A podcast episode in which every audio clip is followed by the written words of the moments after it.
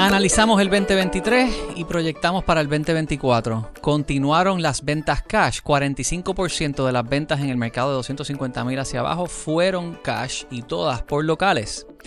En la isleta de San Juan, Caribe Plaza, hubo una venta de 3.9 millones. Se rompe el récord de precio por pie cuadrado que tenía Urbital hace un año. Conversamos sobre las expectativas para el 2024. No hay una segunda oportunidad a una primera impresión. Escuchen.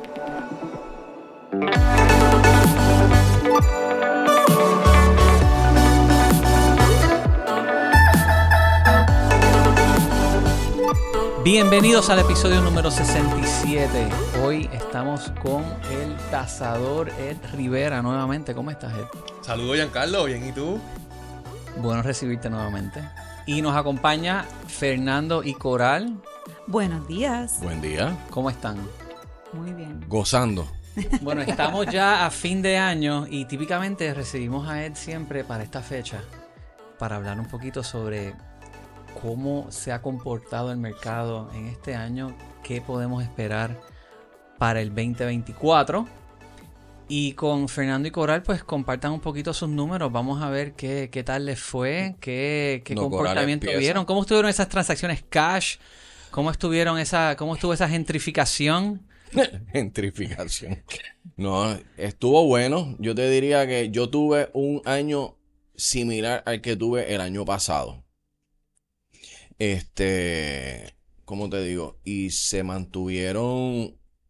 eh, ahora cambió que antes todo se vendía rápido y ahora, dependiendo del mercado, de la localización donde ubique la propiedad, pues tarda un poquito más.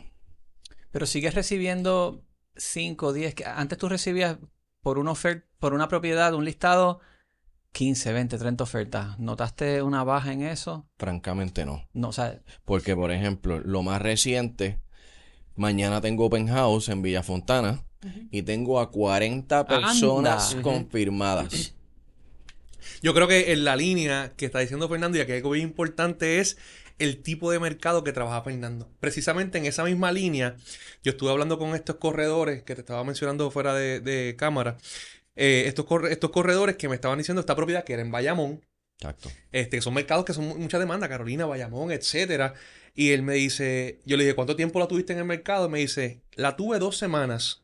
Y la tuve dos semanas porque decidí esperar una, o sea, la puse una semana, puse para un open house para el siguiente viernes, el siguiente sábado, y di una, una, una, una semanita más para esperar. Sobre 60 ofertas recibieron. Sí. wow. Tengo una colega de la compañía que vendió hace poco un apartamento en Boulevard de Río 2 en Guaynabo y estuvo tres días mostrando la propiedad. Se recibieron 80 visitas, no sé cuántas ofertas y se terminó vendiendo precio de venta 185 mil y se terminó vendiendo en 210 mil. Wow. Pues en esa misma línea, perdón, las 60 fueron 60 personas que fueron. Y de ellos recibieron múltiples ofertas. O sea, pero en, en efecto hay, hay demanda. Lo que tú siempre dices es que tienes que buscar el precio correcto de entrada que no saque la propiedad del mercado para que entonces más personas puedan competir por ella y ahí es que suben, ¿no? Si, si entras alto de principio, eh, Vas a, vas a eliminar todos esos clientes compradores potenciales que posiblemente están buscando un poquito más abajo, pero tienen los fondos disponibles para aportar X cantidad. Inclusive quiero aportar ahí porque esa es la misma línea, estamos en la misma línea, Giancarlo, mírate esto. E- esa, esa, esa casa que te estaba mencionando, ellos la pusieron, el, el price, el pricing fue excelente porque no fue ni por encima de mercado, ni en el upper level, fue un- uno razonable. Y me, y me comentaron que entre las ofertas que recibieron, muchas fueron por el, por el price, por el asking price, pero también recibieron algunas por encima. Que si tú haces tu due diligence correcto y la pones en el pricing correcto, el mismo mercado te va a decir si está dispuesto a pagar por encima. No tienes que ponerla tú mismo por encima para especular a ver. El mismo mercado va a responder. Ahora, tengo otras propiedades que sí he recibido interés, por ejemplo en Yaucoa o en el mismo Macao, y no se mueven de la misma forma que se está moviendo, por ejemplo, Bayamón o Carolina. Sí se venden, Pero puedo tener cinco personas interesadas que preguntan y cuánto, y, el, y entonces te preguntan, ¿el dueño está abierto a, a negociar? Y esos son precios que están en comparables, o sea, que compiten efectivamente con lo que se ha vendido recientemente. ¿Cómo estuvo tu ratio entre venta cash y venta financiada? Se mantuvo en un 45%. Cash. Sí, Estamos hablando de como 30, 40 transacciones. sí, 40. 40 transacciones, o sea, y casi la mitad cash. Exactamente. Y pregunta, ¿verdad? ¿Tu clientela fue puertorriqueña? 100% puertorriqueña. O sea, que las ventas cash fueron 100% puertorriqueños. Sí. Mira ahí, ahí está el, el mito de que no son, no hay puertorriqueños comprando cash. Y son gente buscando propiedades eh, first, first time home buyers. ¿Esas ventas cash se tasaron también? ¿Se tasan? No, ¿No se tasaron? no. ¿Tú ves eso que ocurre mucho? Que en una venta cash... Ventas cash. Sí, Mm. te explico, pero déjame explicar. Lo que pasa es que ahí ya está discreción de las, de las, lo que se conoce los parties, la- la- las dos partes, tanto el comprador como el vendedor. Si, realmente el comprador quiere saber si está haciendo una buena compra, él por su cuenta va a mandar a tasar independientemente, este, sea cash o no. O sea, él dice, mira, yo quiero tasar para estar seguro que estoy pagando, pero es para conocimiento personal. No hay nada que lo, que lo limite al momento, no, no hay una ley o algo así que le pueda hacer. Pero si yo, yo soy de los que pienso que si la persona tiene el capital, si la casa cumple con todos los elementos que yo le gusta. Y esta es la casa que yo estoy buscando, que me imagino, ¿verdad? Un ejemplo, tienes tu cul-de-sac, tienes tus niños, están en la esquina, vives frente a un familiar o cerca de un familiar. Esta es la casa de tu sueño, cumple todos los checkmarks. Están pidiendo cierta cantidad, tienes los fondos disponibles. Pues, ¿qué te lo impide? O sea, que si pagaste por encima del mercado no, pues es diferente, porque la perspectiva ahí es diferente. Porque si tú dices contra, pagué por encima del mercado, es porque ya tú estabas comprando con una expectativa de reventa. Pero si es para el uso y disfrute de la propiedad, yo no, no le veo un inconveniente en eso. Pero perdóname, pero, perdóname, Correl, pero es importante que el tasador, cuando vea esa transacción, la investigue. Porque si no la investiga, pudiera estar sobrevalorando el mercado, porque a lo mejor esa persona pudo haber pagado de más. O sea, que la transacción no importa, es qué hacemos con esa transacción. Hay que investigarla. Yo tengo un insight. Em. Bueno, yo creo que eh, varias, varias cosas que quería señalar. Sí, eh, siempre se habla del mito de que el puertorriqueño no compra en efectivo, que quien compra en efectivo es el, el- el extranjero o el que viene de Estados Unidos o de donde sea. Yo creo que depende mucho del mercado. Y yo, que por muchos años me dediqué casi, casi al 100% al viejo San Juan, que se comporta de una manera bien distinta al resto de la isla, aún antes de toda esta vorágine de post pandemia, del frenesí de, de, de, lo que ha pasado con el mercado de bienes raíces, Viejo San Juan, mayor, o sea, era bien raro que una transacción eh, de venta fuera financiada.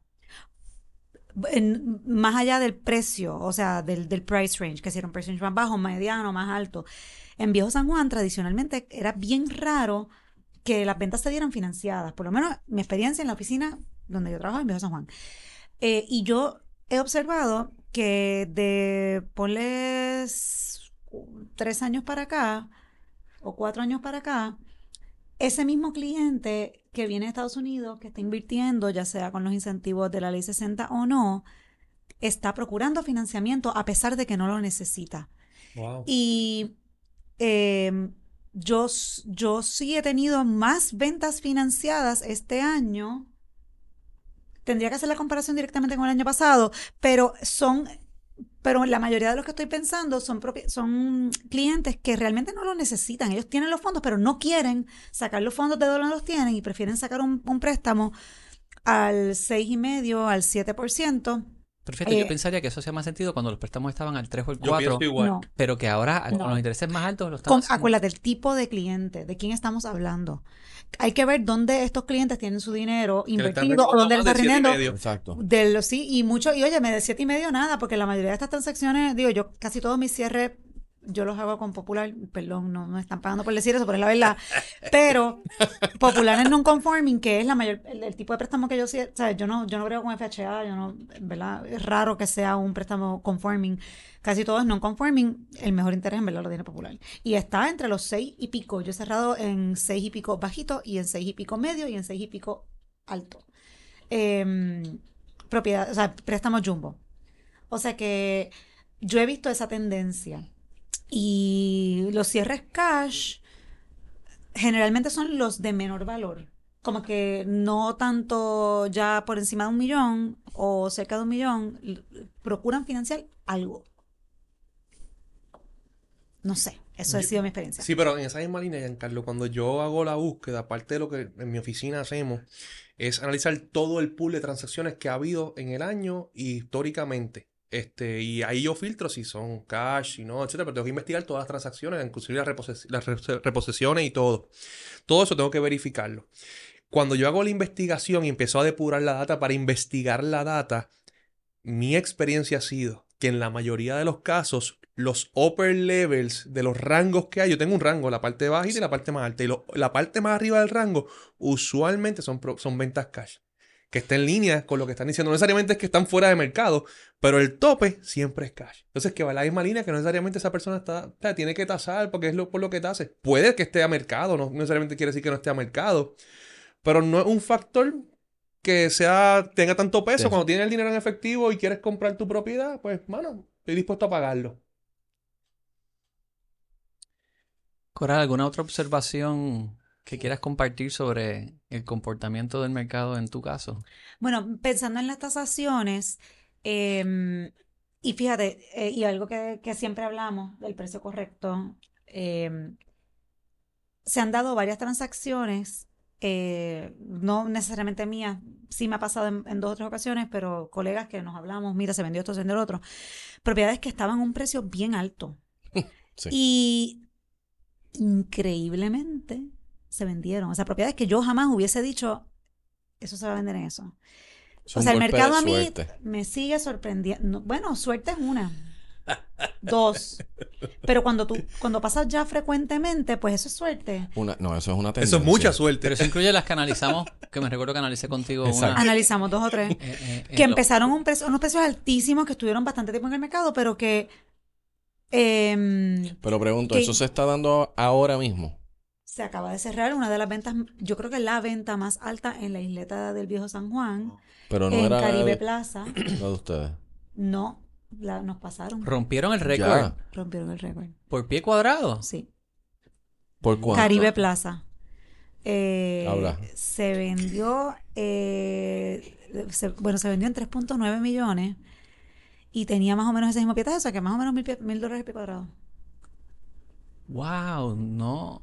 Se fue el récord que tenía Urbital en la venta. Está bien, pero ah, ¿por cuánto tiempo? Óyeme, pero estamos hablando de otro producto, o sea, eso es un producto de, de ultralujo, o sea, esto es, es otra, es, es otra cosa, ese apartamento bien remodelado estaba impecable, pero como quiera, se, o sea, superó la venta más reciente en ese edificio por básicamente un 25%, Wow. un millón de dólares. 25%. Bueno, la, la venta más alta había sido a- casi 3 millones, pues se vendió casi en 4. Y fue cash. No, no fue en cash. No fue en cash. Parte se cash, financió se parte. financió sí, parte. Se financió parte. Voto en fue Banco. Popular de nuevo. Oye, Banco Digo, me enteré, porque no sé. Y no fui yo, lamentablemente esa venta no la hice yo. Pero la hizo una amiga muy querida y se, ¿sabes? Fue, fue, fue- nada, se vendió, se vendió. Y había, y no es como que no habían más opciones, habían varias en el mercado en ese edificio en ese momento. Fue esa, tenía que ser esa. ¿Y habían otros, otros precios más bajos. O sea que se pudo, él pudo haber comprado otra más baja si eso hubiese sido un Y que tú entiendes. Entiendo que tasó. No sé el No, detalle no, no, de cuánto tasó. Pero que entiendes. Si sabes. ¿Qué, ¿Qué motivó a ese comprador a pagar eso? Condiciones. La condición del El apartamento. apartamento estaba impecable. Ah. Ah, pudieras decir, igual que en el caso de Capitolio Plaza, que era el mejor apartamento de ese complejo. En que había, no sé si el mejor en el complejo, pero el mejor que estaba disponible Disponible. para la venta en ese momento. Pero, pero como tú y yo hicimos el análisis no hace tanto, eh, en ese rango de precios hay buenas opciones. O sea, no, no, no necesariamente en ese edificio, o sea, en el área Sí. en general hay, buen, o sea, hay buenas propiedades. There's something to be said que si vas a salir al mercado, que tengas tu propiedad en, Sí. en la manera, Sí. de la manera más óptima. O sea, Sí. si, si vas a salir al mercado, tienes que hacer las inversiones, no salir con la propiedad quizás en, en, en el estado original o un poquito deteriorada, te va a afectar al final del día. Y no necesariamente deteriorada, y lo que acabas de decir, sino demasiado personalizada. Y esto es una conversación que tuve también recientemente. eh, un apartamento chulísimo que, que me encanta, remodelado, pisos de mármol, baños remodelados, cocina bien, ¿sabes? Buena propiedad, pero súper personalizada. O sea, la, la- lo- los dueños de ese apartamento y tienen súper buen. A, a mí me gusta el gusto de ellos, pero esa soy yo, que también soy media rara. Pero medio, medio rari- rarita. La romanticista. Pero, pero, pero un estilo que yo puedo apreciar, que me gusta, que es como que súper ecléctico y como que se nota que tiene personalidad, no es cookie cutter, no es lo que tú ves en la revista, que todo es igualito. Sin embargo, ahí el reto con el staging es, ok, tenemos que bajarle un poco al estilo personal, no porque no, es, no esté bien, no porque las piezas no sean de calidad de los muebles que hay allí, sino porque hay que hacerlo más mainstream. Y esa era una de las conversaciones que yo tenía con la dueña, que ella me decía, pero ¿cómo tú me vas a meter aquí un mueble de Ikea cuando este mueble, tú sabes lo que vale este mueble? Es como que, sí, pero ese no es el punto del staging. el punto del staging es ampliar la gama de eh, Prospectos. con prospectos que puedan visualizarse en tu espacio. Exacto. Porque no estamos vendiendo el mueble. Eh, no es un showroom. Sí, sí. O sea que eso también es posible que tendría que pensar, pero yo creo que ese apartamento que, que rompió récord en, en Vaya ¿cómo se llama? En, en en Caribe Plaza. Pues la verdad es que yo, yo creo que está, está difícil que alguien hubiese entrado ahí y hubiese dicho, ay, este no es mi estilo. o sea, en verdad estaba bien Yo siempre digo que no hay una segunda oportunidad, una primera impresión. O Exacto. sea, tú nunca puedes cambiar esa primera impresión. Que lo cambie, te va a tener... esa- o sea, lo primero que tú llegas es lo que, wow, te vende. Eso es verdad. Bueno, yo lo he vivido Y me recientemente. gustó esa frase. No hay una segunda oportunidad a una primera Eso es impresión. totalmente correcto. cierto. Es verdad. Totalmente Yo lo aplico con cierto. todo. En los negocios, en todo. La primera impresión es muy importante. Yo lo estoy a- aprendiendo ahora porque aún en, en propiedades de 200 mil hacia abajo estoy invirtiendo en fotos profesionales y están haciendo la diferencia. Oh, sí, eso hace la diferencia del cielo a la tierra y tú y yo lo vivimos, Giancarlo, el año pasado. Están haciendo la diferencia en atraer eh, clientes, llamadas y, eh, y por lo tanto debo pensar que ahora el que quiera sobresalir en el mercado actual y darle un buen servicio a los clientes tiene que invertir en fotos profesionales. Sí, eso de poner ya la foto en, eh, o sea, con el celular vertical, cuando el espacio claramente es Exacto. horizontal.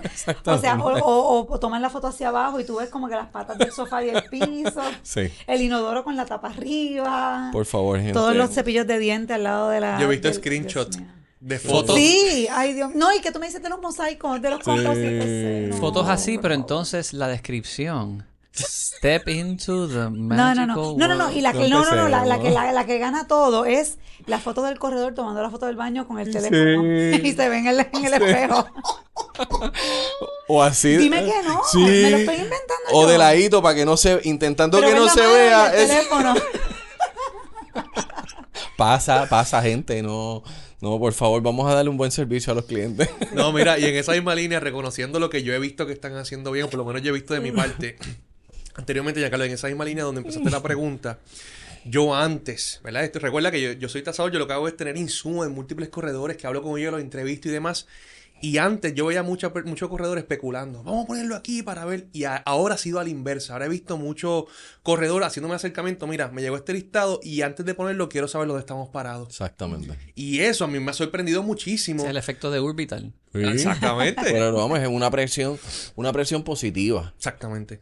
Pero por otro lado, y, y eso es, es responsable del corredor hacer eso. O sea, es algo que yo entiendo que es correcto porque muchas cosas han cambiado. O sea, el interés que está ahora no es el mismo interés que estaba en marzo. O sea, que tú veas unas, ven- unas ventas que cerraron en enero, febrero y marzo, no es lo mismo que realmente es la misma limitación o la oportunidad que tiene de adquirir la persona hoy, en diciembre. No es el mismo interés. Eh, eh, interés de mercado me refiero. Cuando viene a ver, tenemos que estar seguros que las ventas recientes todavía me reflejan lo que quizás unas ocho meses atrás me lo reflejaban. No porque sea dentro de un año necesariamente son comparables, pues el mercado me lo va a pagar igual. Exacto. Y más bien dirigido, ¿verdad? El mercado de 250 mil para abajo, que es el más que se mueve. Y, y el más que tiene impacto. Porque el de cobrar los impactos son, este, no son tan significativos. Porque pues, quizás tienen más capital para aportar. Y una diferencia de 50 mil, pues lo pueden aportar acá. 10 mil, 15 mil dólares. En un mercado menos de 250 mil, puede ser que una persona no pueda comprar. Claro. Y eso es bien importante. Oye, algo que se me acaba de ocurrir que le iba a decir ahorita y se me olvidó. Eh, pensé- algo que dijiste ahorita, Daniel, de las, que, que las ventas cash hay que investigarlas para asegurarnos de que no se pagó de más.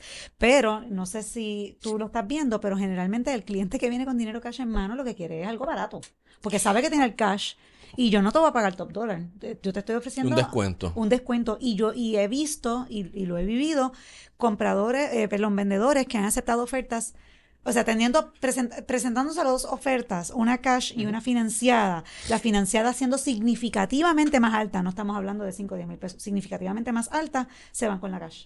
¿La verdad? Po- Sí, porque saben Wow. que... En mi rango de Ay, precio, mira, ¿no? cerramos la semana que viene, mira, nos salimos de eso y vamos a la segura, porque después, mira, no sabemos cuánto va a tasar. En Y mi- entra la duda. En mi rango de precio no, es al contrario. Eh, prefiero los vendedores escogen la financiada con el- algún comprador que esté dispuesto a aportar X cantidad Por encima de tasación. por encima de tasación si no tasa Ujú, versus a una cash. sí. Sí. Pero en ese argumento tenemos que sumarle, que eso yo quiero traerlo al tema, porque eso lo vamos a hablar sobre el 2024, eh, las ayudas que hay vigentes. Sí. O sea, lo- las fondos todavía, hay mucho, mucho transacción que todavía, ¿verdad? Menos de 250 mil y otras que, que todavía están siendo ejecutadas con el beneficio de la ayuda de los fondos CDBG. Y para que uno de, los, de todos los requisitos es que tiene que irse por tasación. Eso que ya automáticamente limita eso. Entonces dice, yo te lo quiero comprar, tengo este beneficio que no quiero perderlo y a lo mejor pudiera tener el capital, no sé, ¿verdad? Para hacerlo, pero si yo te pago por encima, me pierdo la ayuda.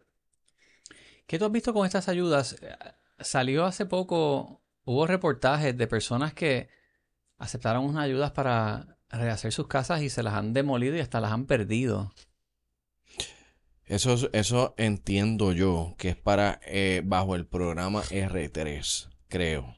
Son dos, son dos programas distintos. Yo estoy trabajando con los programas CDBG y hasta el sol de hoy eh, no he tenido problemas. De hecho, eh, pero realmente es la institución financiera que maneja el caso. Hay algunas que se mueven más rápido que otras, no me preguntes por qué. Pero ahora mismo yo estoy, la casa de Villa, Villa de Río Grande está bajo, bajo ese programa. Y también estamos auscultando la casa de Yabucoa. ¿Ese este, programa es compraventas o es para... compraventa. Para primero, hay, hay varios, varios perfiles de compradores, los first time home buyers, los first responders y empleados de gobierno. O sea, que hay, hay varios distintos programas dentro de ese CDBG. ¿Y qué, qué ha sido tu experiencia con eso? Pues mira, la realidad es que yo no he trabajado, no había escuchado sobre ese este artículo, escuché recientemente que lo dijo Jay Fonseca, que yo sé que ha sido también parte de este, este panel en un momento. Saludos, Jay. Sí, y entonces estaba escuchando que eh, hay unos vouchers que se están entregando para las, para las propiedades, etcétera, y, estamos esperando para las propiedades nuevas. Pero resulta que escuché en lo que le estaba mencionando, o fue mi interpretación, de que no hay un- una regulación de los de Estados Unidos para que esos fondos tú no los puedas utilizar para coger una propiedad que ya esté en mal estado y arreglarla. No solamente tiene que ser una propiedad que haya que construcción nueva. Entonces espero que haya una restricción, una restricción local, no de los fondos, sino que acá en vivienda pusieron esto y si sabes que para nosotros no lo vamos a aplicar para esto. Y muchas personas dicen, mira, no tengo dónde comprar porque no hay propiedades para yo poder comprar y las que están disponibles que puedo arreglarlas, no me permiten arreglarlas. Eso es con relación a ese, a ese fondo. Con lo de CDBG, yo he visto gran, todavía, gran cantidad de transacciones que todavía están siendo beneficiadas por los fondos. Muy bien. Bueno, mirándose el 2024, digo, antes de eso, un punto que trajo Coral, trajiste tú, en la venta cash si no tasa, de lo que viste este año, tasaron las propiedades que iban a ser financiadas a lo que se esperaba. ¿Observaste? ¿Por qué te ríes? No, no, Carlos, me va a meter el lío aquí, pero vamos, No. a, ser, vamos a ser honestos, vamos a ser honestos. ok. Espérate, Nosotros, ¿cómo? No entendí. sí. Haz la pregunta para que Hazla de Carlos nuevo. ¿cómo? si tú estabas, tú mencionaste que, por ejemplo, aceptaban una venta cash porque la otra quizás podía ser más alta, pero estaba sujeta a financiamiento y, y el, el vendedor puede decir, espérate, no, va y no tasa y, y se me cae esa, prefiero tener el, el dinero que está cash y aceptan esa Y quiero oferta. cerrar la semana que viene. o Y pues le pregunto a él qué él ha visto en su en este año sobre transacciones que ha trabajado donde pues tasó y la propiedad pues tasó lo que se esperaba o no y resultó que entonces el financiamiento no, no iba a cubrir lo que... Mm, Pues mira, yo voy a hablar basado en mi práctica. Y la verdad es que eh, reconociendo y recordando, como ya lo hablamos desde la primera vez que vinimos, el trabajo de un tasador es analizar el mercado y dar su opinión imparcial de cuánto entiende que es el- precio más probable que pudieran pagar por esa propiedad. No es hacer feliz a nadie. Es dar su opinión imparcial, sin ningún tipo de, de contingencia, que Claro. es lo que certificamos. Habiendo dicho eso, gran parte de los casos que llegaron a nuestra oficina este año financiados, eh, la tasación venía por debajo del precio de venta.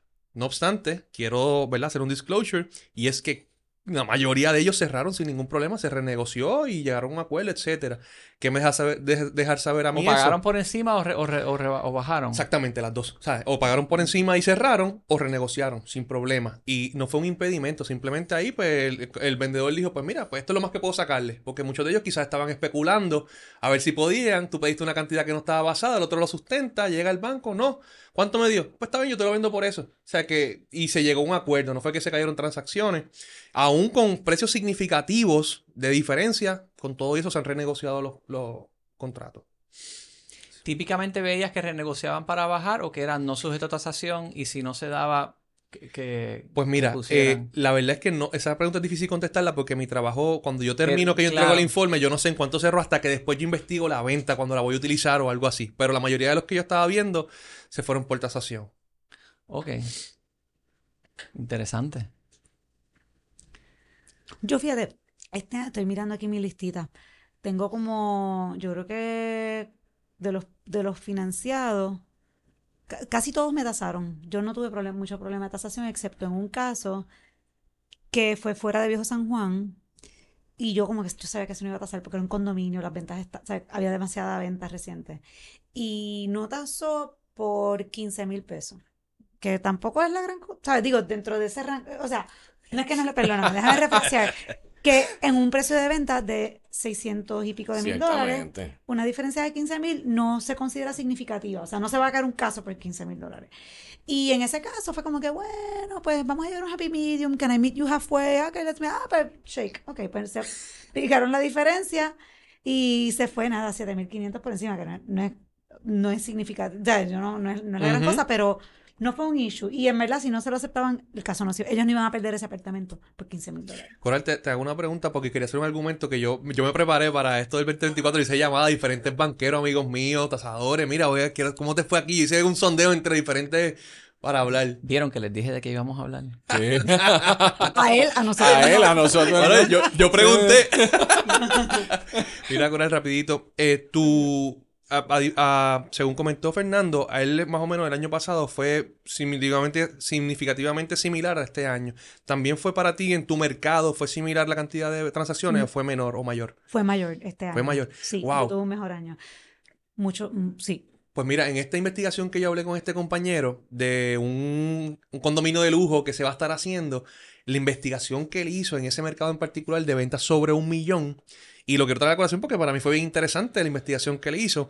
Él me decía, Daniel, yo investigué tres años para atrás y habían habido ciento y pico, para no ser certero porque no me acuerdo el número, ciento y pico de transacciones en el 2021, ciento y pico de transacciones este, en el 2022 y 58 transacciones en el 2023. En el mismo mercado de rango que él está haciendo una proyección para un condominio que va a ser de, por encima de un millón. Por encima de un millón. Sí, sí. Pero fíjate, tu pregunta, digo, lo mío también es, es por una razón yo creo que distinta, que lo estábamos hablando. Ah, porque expandiste. Eh, Sí, estoy haciendo muchas cosas también fuera de Ah, San. Juan. Y pues estoy quizás eh, atendiendo casos que quizás el año pasado o ante- en años anteriores no, no hubiese atendido o lo hubiese referido.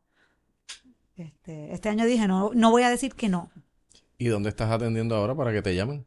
Ah, bueno, he atendido casos en, desde Atorrey, fíjate, bastante en Atorrey, eh, más de lo que yo pensé. Pero como que me dio bola de nieve porque me cayó uno, entonces ese salió el vecino, y tú sabes cómo pasa. Tremendo. Eh, condado, fíjate que hace tiempo que como que no me caía tanta cosa en condado. Así que, eh, mucho- colegas corredores pendientes a Coral en Condado. Mira, yo vendí una finca, ay, mira, vendí hasta una finca en Canóvanas, que eso también lo hablamos aquí. O sea, yo no soy un luxury real estate agent. Yo iba a mostrar en botas, en leggings, y terminaba enfangada. Y tengo las fotos y los videos para probar. La prueba. Y la vendí bien y me lo disfruté. Eso fue es- precioso. Esa- ese proceso fue precioso. Pero también, pues, Río Grande y hasta Luquillo. llegué. No, no. Digo, una en Luquillo, pero Mira, bueno. tienes que incluir la foto de las botas para promover este episodio. Exacto. Dale, ok. Se la mandan. Llenas de fango y sudá. Fíjate, esto que mencionan de sobre las tasaciones por debajo me, me recuerda a una colega que en un momento dado me mencionó que los tasadores estaban hechos unos arqueólogos. Ya, diablo. Eh, no fui yo, eh, Daniel, tú me conoces. Eso no lo dije yo. Yo lo estoy- escuché. Yo no estoy diciendo y lo quién repetí, dijo. pero yo no lo Yo no he dije. dicho quién lo dijo. Lo escuché. Yo no he dicho quién lo dijo. No, pero yo quiero aclarar el, el- el- ¿verdad? El statement. decía Sí. eso. Y, pero esto era, ¿verdad? 2020 cuando se estaban usando los números del 2019. Claro. Entonces, recientemente, un episodio que grabé con Aileen y, Alexandra, que Aileen estaba hablando sobre su proceso de venta. Dice, yo siempre mando tasar, pero últimamente me decía, las tasaciones están llegando por encima de lo que yo le diría al cliente. Y a veces estoy hasta cruzando los dedos, por favor, que la tasación llegue al precio que yo entiendo, porque se estaban yendo por encima. Porque claro, el, el histórico estaba reflejando esa alza y pues mirando el pasado, las tasaciones de repente pues se pusieron al día. Pero ahora me dices que en trabajos Sí. recientes que tuviste, pues las tasaciones llegaron quizás por debajo, pues resulta que quizás estaban los clientes listando muy por encima y las tasaciones en este año pues quizás fueron un reality check un poco más, más certero. Time out, time out. Antes de, perdóname, déjame meter la cuchara, por favor, por favor, por favor. Dale, Perdón, arqueólogo. eh, Por eso es que uno tiene que pricear mirando al futuro, seis meses Pero escucha, adelantado. escúchate esto, porque voy a hablar de un querendón de Capitolio Plaza. Sabes que yo, desde que tú y yo vendimos eso el año pasado, Han eh, salido eh, por, han por salido ahí. un montón y he, y he tenido muchas, varias ventas este año. Eh, todas, y, o sea, todo se ha vendido este año, digo, no todo, no quiero decir todo, pero casi todo, y propiedades buenas, comparables a la, comparables, similares a las que nosotros vendimos el año pasado, quizás no en términos de condiciones, tal nivel de condiciones, pero todas se han estado en, por- justo por debajo de un millón. Justo en lo- por debajo. de un millón, en los 900. No es una venta, no son dos ventas, no son tres ventas, son varias. Este Más año. de tres. Más de cuatro. Capítulo Plaza. Pues ya, ya hay una tendencia. Pero, exacto, pero todas y cada una de esas. porque ¿Dónde yo tú soy- trabajaste? Sí, en Capitolio Plaza. Eh, yo vendí dos en los 900. Una en los 900 altos una en los 900 bajos. Eh, se vendió otro en los 800 y pico altos. Se acaba de vender una en los 900 y pico medios bajos. O sea, han habido varias. Y todas y cada una de ellas tasaron por encima del millón. Todas. Porque, sea porque que- tú sabes que yo me meto y averiguo y hablo y pregunto. Ya. Y hay una que está reposeída en Capitolio Plaza, de First Bank, que la... Vela la que se va a ir por más. Más alta que la tema. ¿En cuánto no, está? ¿En porque está ¿Ya ahora se vendió? La han ido bajando, la han ido, no se vende porque es que hay, porque hay propiedades que están en el mismo precio, pero en buenas condiciones y con mejor vista. O sea, hasta que ¿Cuánto no es el sé, precio de venta ahorita? Hasta que no se vaya la otra oferta. Hay que ver. Pero empezaron en los 900 y pico altos y es como que, Dios mío, esta propiedad hay que hacerla nueva, está barata.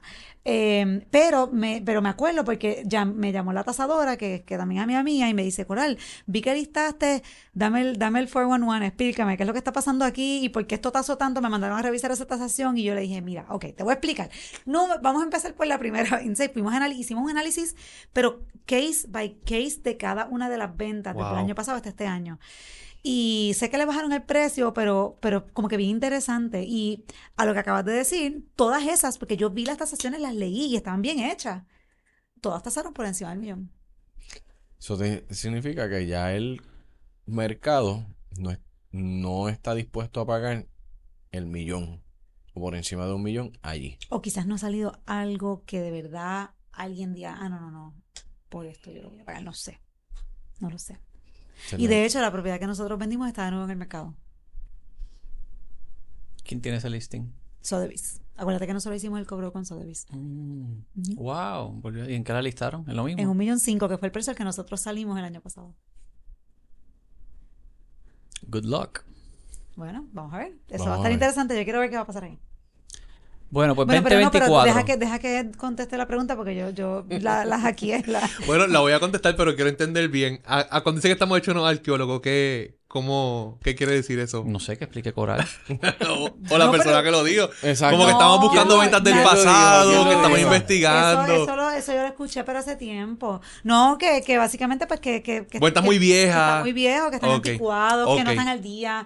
Perfecto. bueno, No, pero yo creo que- entenderlo y creo- explicarlo. Yo creo que iba más a tono con que en el, en el 2020, que nadie se esperaba el boom que ocurrió en el 2020-2021, las tasaciones todavía reflejaban en base a los valores del Del vein- 2019 de lo que había ocurrido, ¿verdad? No, no habían acumulado suficientes datos de transacciones para reflejar ese, ese incremento, podías tener una, pero cuando buscas dos, tres comparables, todavía la suma, pues, bajaba, aterrizaba a los precios versus la expectativa que la gente tenía viendo el, el auge que había ocurrido. Y- tomó uno o dos años para que de repente se reflejara en esas condiciones y, y- y de repente pues se flipió porque lo que después escuché es que las tasaciones estaban llegando o en el precio o hasta por encima. Pues mira, yo para que se, para que vean porque yo me estaba riendo solo ahorita, porque Ajá. yo siempre estoy riéndome, pero este en particular es que yo fui uno de los tasadores que Aileen eh, tuvo esta situación y para que se rían y Aileen me Ajá, dice, pues, saludos, "Daniel, Aileen. Ajá. Este caso, pero chico, ¿cómo veo en esta propiedad en esto? Esto está bien alto. y digo, Aileen, ahí están las ventas y estamos hablando. Y dice, pero ¿cómo es posible? Y yo, mira, Aileen. Y ahí tuve que, ¿sabes? tuve que explicarlo y lo mismo que digo aquí, ¿verdad? Es un caso en particular, pero me da risa porque yo fui uno de esos casos. El chiste es que... Tú siempre estás en esto aquí. Eh, para que tú veas. Lo importante de esto es que tenemos que analizar, porque no todo el mercado es igual. Inclusive, si, si yo tengo, por ejemplo, yo analizo una muestra significativa de ventas que han pasado en el 2019 y lo que ha transcurrido el 2020 para el ejemplo que me estabas dando, el tasador tiene herramientas para aplicar un ajuste que se llama condiciones de mercado. Por ejemplo, si yo veo, y esto es teoría práctica, si yo tengo, por ejemplo, una propiedad que ha ido bajando dos mil dólares todos los meses, diferentes ventas, totalmente similares, pues yo puedo de ahí extraer un posible ajuste de condiciones de mercado. Mira, este mercado está declinando 3% anual, un 3% mensual, eso se anualiza. El problema es que en estos momentos, como los shift del mercado han sido tan corto tiempo, o sea, no- ni siquiera ha durado un año, cada, cada cuadro estaban revisando los intereses y eso tiene un impacto directo en la mayoría de los casos. Pues no me da tiempo de anualizar algo, porque de momento sube, de momento baja un 3, de momento baja un 4. O sea, no hay manera de yo poder pronosticar algo. Pero definitivamente cuando empezó lo del 2015, que empezó, digo, economía bajó en el 2008, pero en el 2015 cogió un pico para abajo.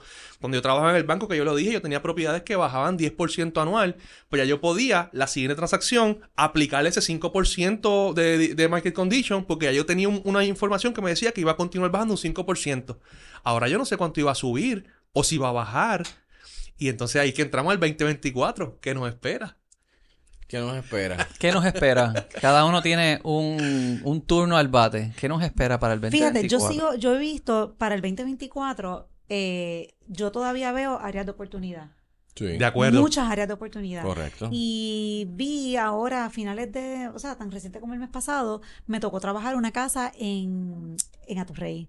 Una casa espectacular, histórica, restaurada, pero una joyita. Y yo me enamoré de esa casa. Yo me enamoré, me enamoré, me enamoré.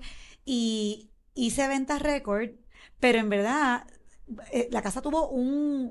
yo, yo hacía tiempo que no recibía tantas llamadas en tan corto tiempo por una propiedad, porque es que se, se le llenaba los ojos a cualquiera. La casa era espectacular, era una casa mid-century de los años 50. Entonces, la persona que la compró tuvo la visión y pudo, pudo entender la, el valor que tenía y le, y le sacó el brillo a esa propiedad. O sea, parecía, ¿Un local o un...? no una casa. Una ¿Pero ¿Quién casa. la compró? Una residencia. No, fíjate, fueron, fueron increíblemente en un área que es súper local, porque es a Torrey, al lado de la Domenech. eh, una, una, una pareja joven, chinos, pero america- o sea, americanos, o sea, pero chinos de origen. Y, y nada, llegando a Puerto Rico nuevo, llevaban ya un año y pico aquí, estaban buscando de comprar. Y se enamoraron de la casa, se enamoraron del lugar. Pero habiendo dicho eso, eso es una zona que tiene un montón de casitas como esa. Lo que Sí. pasa es que tú las pasas por delante y tienen que ser las ventanas más charritas. Pero que tienen un, un potencial. No, chico, pero tú sabes lo que yo te quiero decir. Si yo te enseño una foto de una casa típica, tú sabes que quizás es de los años 50, pero pues con los arreglos de los 70 y 80, pues no es tan atractiva a que si tú coges esa casa, la pules, que eso también lo Claro, habíamos pero no, hablado. es, es en un vecindario que no está cerrado. no está cerrado. Claro, ahí viene el, el local a veces le tiene miedo al... Aquí están... Exactamente. Y estas personas no lo tenían ningún de esto porque ellos vienen de eh, Los Ángeles, donde eso es súper normal. Exacto. Y les encantaba la cuestión de que podemos caminar aquí, los cafecitos y esto, y el parque. Y la Dios los cuide y nadie los que nunca los persigan y los asalten. Fíjate, pero esa zona, yo me crié por esa zona y es una Sí, zona buena. buena zona. Es una buena zona. zona. Es lo mismo que pasaba en Santurce. ¿Quién iba a decir que la gente iba a querer vivir en Santurce? Mi oficina anteriormente Ese estaba es- en Atorrey. Ese es el área de oportunidad que yo veo. Óyeme, y esa zona específica de Atorrey, zona Full. de oportunidad, está bien protegida si lo piensas. Es un cuadrilátero. Tú tienes el expreso por un lado, la Muñoz Rivera y la zona parcaria al otro, o sea, al este y al oeste, y al norte y al sur tienes la Piñero y la Rupert. O Y sea, tiene, son- tiene escuela, tiene escuela, eh, eh, médicos que se acabó. Bueno. Restaurantes, parques pasivos, todo. Un súper buen, re- un super buen colmado en el mismo centro. University Garden es otra área Sí. también que considero que es área de oportunidad. Luquillo, que tú y yo lo hemos hablado hasta Sí. el cansan- eh, o sea, Luquillo está booming. Y también yo puse esa, esa propiedad en el mercado hace poco a un precio bastante accesible. Y oye, se fue súper, se vendió súper bien, súper rápido. Hay un, y ese, y Luquillo yo creo que todavía no lo están Reflejando No- los valores. No, no eso, que, que el cliente como que todavía no lo está, no lo está aprovechando. Que está medio Este escéptico. apartamento era para que me hubiesen llamado 20 personas y se lo hubiesen llevado en una semana. Tardó un poquito. Es que el vibe es distinto. Y quien está viéndole el valor son, fíjate, puertorriqueños en la diáspora que están regresando, que quieren algo. Yo he visto mucho, mucho, mucho eso en Luquillo. Y yo pienso que Río Grande, específicamente Río Mar, todavía está undervalued. Esa es mi apreciación. Fernando. oportunidad, oportunidad, oportunidad. Yo creo que va a ser igual que este año. Eh, vamos a seguir buscando oportunidades para los primeros compradores que necesiten vivienda. Eh, Santurce, pienso, continúo pensando que es una área de oportunidad. Luquillo. Y, y existe porque hay demanda. O sea, hay personas que quieren, quieren comprar. Sí, mira, hay una- un dato interesante que tuve con un episodio con Rafa Rojo. Del 96 al 2004 se hacían de 10 a 15 mil unidades nuevas de vivienda al año. Montón. Cuando vino la caída, la vaca en el 2008, del 2009 al 2018 se hizo cero. Cero. Y entonces, ahora lo que se están haciendo esto, este último año han sido de 1000 a 1500 unidades nuevas. Exactamente. La gente piensa que, que de repente ha vuelto una bonanza, pero la realidad es que el inventario nuevo está relativamente limitado. Por ende, eh, a tu punto, sí va a seguir la misma demanda porque el- eh, la escasez de inventario está presente. Exactamente. Bueno, y, tan que, es así. y, y que la y que la ¿cómo es? Los desarrollos nuevos no, no atienden Ese mercado. ese mercado. Exactamente. Por lo que, por lo que, de hecho, esa O sea, conversación el con desarrollo nuevo también lo re- referido al el desarrollo de, sí, el suburbio versus el tema urbano. ¿Es- ¿A eso es lo que te refieres? No, al- me refiero No, al... el, el vivienda asequible. Exacto. Mm. Que por eso ahora mismo hay una legislación para aumentar el tope de lo que es vivienda asequible. Ah, correcto, sí, lo hablamos con 200 Alejandro mil. Longo. Ujú. Y entonces eso yo espero que pase y ayude a, a promover la inversión que se necesita para paliar la necesidad de vivienda. Ed, última palabra. Pues mira, este 2024 es un año muy interesante, año de elecciones. Estamos también durante una guerra, ¿verdad? Y todo, aunque no eso está directamente en Puerto Rico, todas esas cosas indirectamente pudieran tener un No, impacto. no, sin lugar a duda, todo eso tiene mucho que ver. Sí.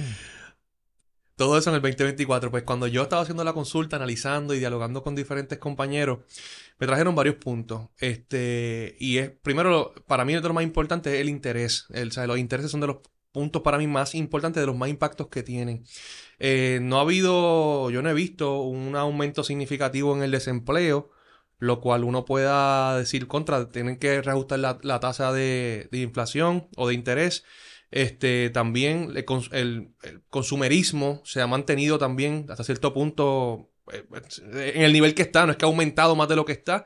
La, la, la Fed, cada vez que ha hecho las últimas revisiones, lo que dice es, por el momento, no estaremos aumentando, no es que no lo van a hacer. O sea que mientras eso se mantenga en ese nivel, yo entiendo que todavía se va a seguir moviendo la economía. A la que eso continúe aumentando, pudiera eh, aguantar un poquito la economía. Con relación a los valores, este, yo no, no sabemos cómo, cómo se va a comportar esto, pero definitivamente está, está atado al, al, al interés, como le mencioné. Si sube el interés, pues los valores pudieran aguantarse un poquito porque la gente no pudiera pagar lo mismo. Pero quiero traer un punto bien importante para cerrar y son las ayudas. Las ayudas de los fondos CDBG todavía, ¿verdad? Yo ¿verdad? no sé, y todo esto estamos aquí especulando, hablando, no tenemos ninguna fuente que nos lo certifique, pero entre las personas que saben y que yo consulté, todavía al, al fondo le pueden quedar uno o dos añitos este, Mm. de, de Sí. fondos disponibles. Entonces, volvemos, seguimos, ¿verdad? Sub- subsidiando, fantástico. Cuando esos fondos se acaben, ahí realmente se va a ver la manera que tú pudieras adquirir una propiedad, porque volvemos, tú puedes adquirir una propiedad de menos de 250 mil, que es el mercado que más se está moviendo, subsidiado con unos fondos que te están dando, fantástico. Pero si no tuviera esos fondos, a lo mejor no pudiera hacer ese pagaré. Y ahí que vamos a ver realmente cuando se acaben esos fondos, qué vamos a hacer, que no vaya a ser que estemos eh, alargando una economía ficticia. No es que estamos aumentándola, pero estamos dándole más vida y ojalá y eso continúe, como digo yo, un jump start para que por ahí continúe sola. Pero que si, si sacan esos fondos, eh, ¿qué va a pasar? Y es lo que yo digo, o sea, si- inclusive esto es importante para que la, gente no, no pare de comprar en, en propiedades.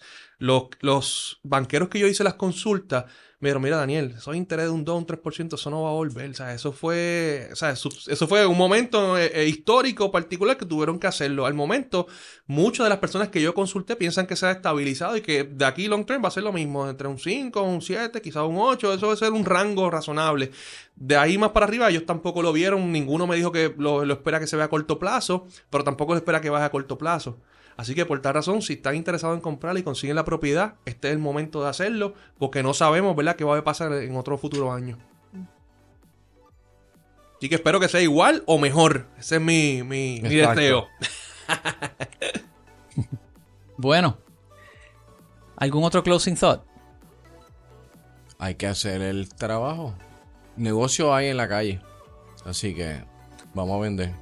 Un closing thought eh, que yo he estado también hablándolo mucho con colegas y personas que quiero mucho en la industria y mens- un mensaje que siempre se resuena en estos podcasts es hay que trabajar colaborativamente, gente. O sea, Sí. tenemos que trabajar y, y trabajar colaborativamente no solo se refiere al co-broke, se refiere a trabajar colaborativamente con nuestros mismos clientes, o sea, es que ellos cojan ownership también de que tienen una parte importante en el proceso, con los tasadores, con los banqueros. Eh, hay que estar dispuesto a enrollarse las mangas y, y hacer lo que se tiene que hacer. Bueno, pues 2024 Urbital tendrá más datos, más información, mucha más accesibilidad. Espero que sigan aprovechando la herramienta y buenos deseos. Gracias Ed por estar aquí. No, gracias a ustedes por la oportunidad y muchas felicidades. Igual. Gracias. Llévatelo Wilton.